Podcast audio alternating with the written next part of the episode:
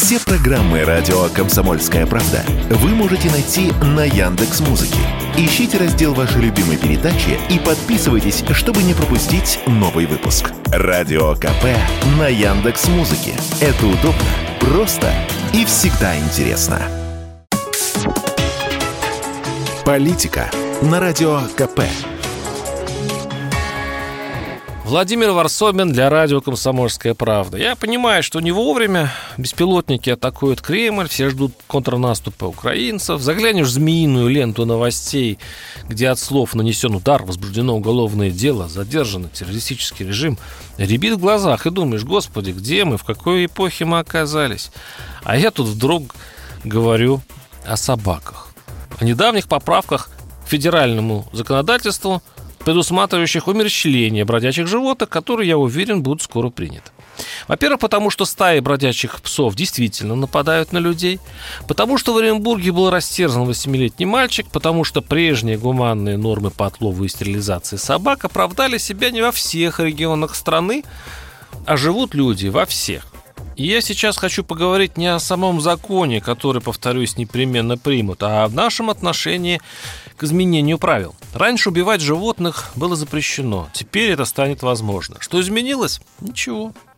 Ну, кроме того, что я каждый день хожу на работу мимо приюта собак «Дубовая роща», что у Останкино, и вижу, как из маленькой, простите, вонючей полуразрушенной богадельни приют превращается в добротное благопристойное заведение. И вокруг него ходят практически святые люди – Добровольцы приходят сюда, чтобы выгуливать в парке брошенных собак, ухаживают за ними, ищут новых хозяев. Гуманизация общества идет постепенно.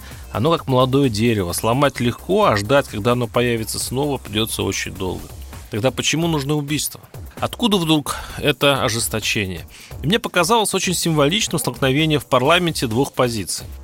Депутат Курской облдумы Владимир Федоров, идеолог истребления ненужных собак, заявил, что власти пошли на поводу у микроскопического количества граждан, цитирую, так называемых зоозащитников, и что у нас о собаках больше думают, чем о гражданах небогатому Курску присоединились представители экономически депрессивных Читы, Кургана, Оренбурга. Интересно, что в защиту животных выступили регионы зажиточные. Глава управления ветеринарии Санкт-Петербурга, например, настаивал, что нынешний закон, цитирую, достаточен для его результативного применения при условии постоянной, честной, добросовестной работы. А представитель Нижегородской области рассказал, что в регионе начали создавать собственные законы в части обращения с спецнадзорными животными и получили очень хорошие результаты. Мол, в первую очередь надо научиться правильно работать, вести учет безнадзорных животных и рассчитывать деньги на работу с ними.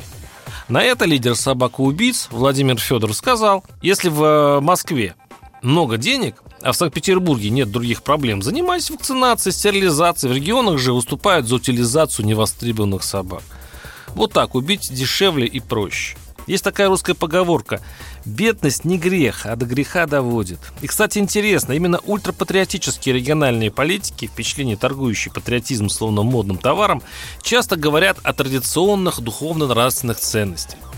Чем хороша наша бюрократия? Я нашел их список. Согласно указу президента от 9 ноября 2022 года к традиционным ценностям относятся приоритет духовного над материальным. Это к вопросу, действительно ли проще убить. А еще гуманизм и милосердие. Интересно, решая, что делать с бродячими собаками или со сбежавшими домашними, будут ли в Госдуме придерживаться традиционных ценностей или нет? Варсобин, телеграм-канал, подписывайтесь. Политика на радио КП.